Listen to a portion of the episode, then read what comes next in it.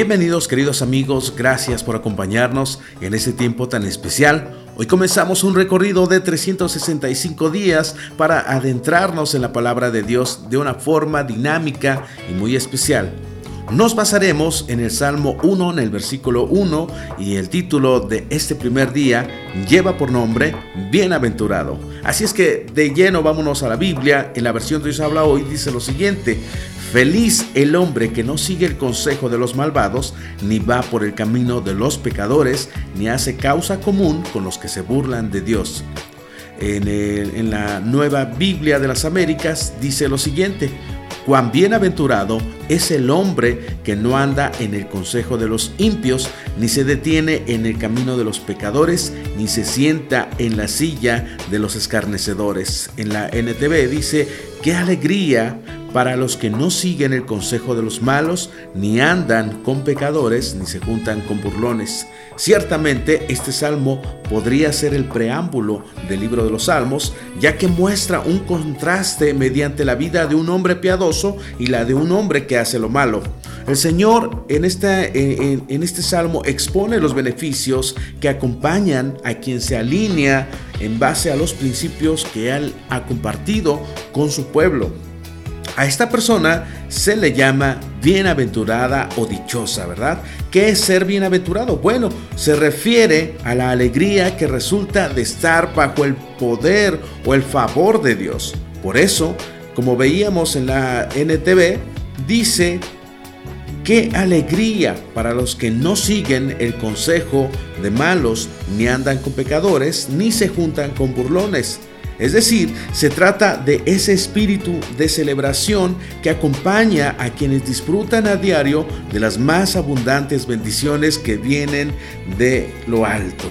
Entonces podríamos preguntarnos quiénes son estas personas. Y el salmista comienza describiendo primeramente aquello de lo que se abstienen estas personas. Y ahí nosotros podemos observar algo muy interesante podemos ver tres verbos que emplea la nueva Biblia de las Américas y, y, por ejemplo, estos tres verbos los podemos ver que van en progresión como el andar, el detenerse y sentarse. Es decir, la persona estaba caminando, pero después se detuvo y finalmente se sentó. Es decir, de un estado de movimiento pasa a un estado de inmovilidad. La acción de sentarse indica que no tiene intención en el futuro inmediato de volver a caminar. Esta progresión no es accidental. Esta acción comunica de manera muy clara el proceso por el cual caemos en pecado. Quien anda caminando puede estar expuesto al pecado, pero su mismo movimiento no le permite quedar atrapado en él. Cuando se detiene, también se expone de otra manera al entorno en el cual está y en este momento en el que se sienta queda en evidencia que ya está cómodo ahí, ¿verdad?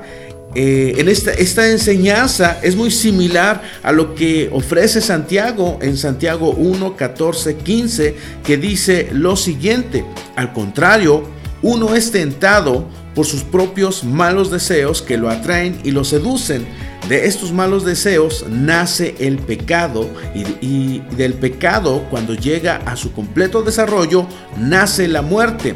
Es decir, el pecado se inicia con una idea si esta misma idea no es descartada inmediatamente, la mente comienza a darle forma y eventualmente se engendra una acción que constituye en la consumación del pecado. Tú y yo lo hemos vivido, lo hemos experimentado y lo que el principio que podemos desprender de esto que estamos observando es que el pecado es fruto de un proceso. Nadie cae repentinamente en pecado. El salmista dice que es un proceso, pero también dice que es bienaventurada, que es dichosa o que es feliz la persona que está atenta de este proceso para evitar esas malas consecuencias llamadas pecado. No hay que jugar con fuego. Dice que este personaje no juega, no, no juega con el fuego, sabe que ciertas cuestiones no le convienen, por lo que lo arrastran hacia atrás de, todas esas eh, acciones que pueden contaminarlo y que después puede ser demasiado difícil el poder salir. En este primer paso, eh, e, es donde se libran esas batallas eh, que, que son eficaces contra el pecado. Cuando yo escojo no caminar con los malos o los impios, estoy cerrando la puerta a la posibilidad de acomodarme a sus principios y construir mi vida basada en sus valores. Necesitamos ser prácticos en esta acción que estamos compartiendo eh, y poder ser dichosos, poder ser felices, poder ser bienaventurados cuando aprendemos a entender el proceso de gestación del pecado. Si aprendemos a dar un alto, decir yo no con esto, y entonces vamos a salir victoriosos y vamos a poder estar felices, dichosos y sobre todo honrando a nuestro Señor. ¿Cómo llevarlo a la práctica? ¿Cómo convertimos en realidad estos principios que acabamos de ver a través de estas escrituras? Bueno, eh, existen ciertas conversaciones de las cuales es mejor no participar, ¿verdad?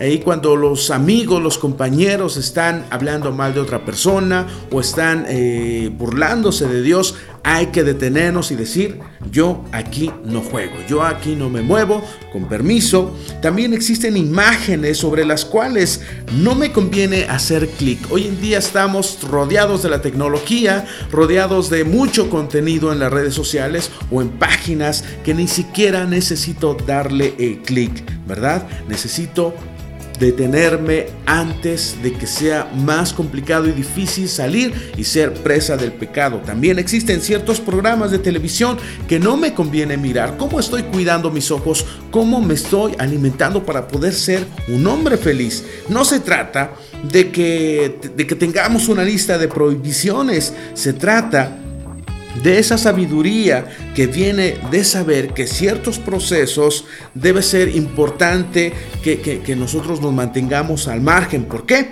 Porque una vez iniciados no pueden ser detenidos. Necesitamos aprender a ser prudentes. La persona bienaventurada, feliz, contenta, que vive alegre en hacer la voluntad de Dios, difícilmente va a permitir que el pecado se adueñe de él y que lo aparte de Dios.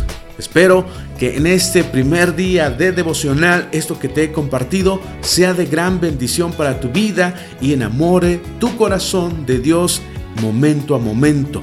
Es tiempo de comenzar el año, es tiempo de cerrarnos a todo aquello que nos mantuvo presos durante mucho tiempo. Hoy es una excelente oportunidad de comenzar de ceros, de comenzar de nuevo y de poner una meta hacia lo alto. Hay que ser felices, hay que estar contentos porque hacemos la voluntad de nuestro Dios. Muchas gracias y nos vemos en el siguiente episodio.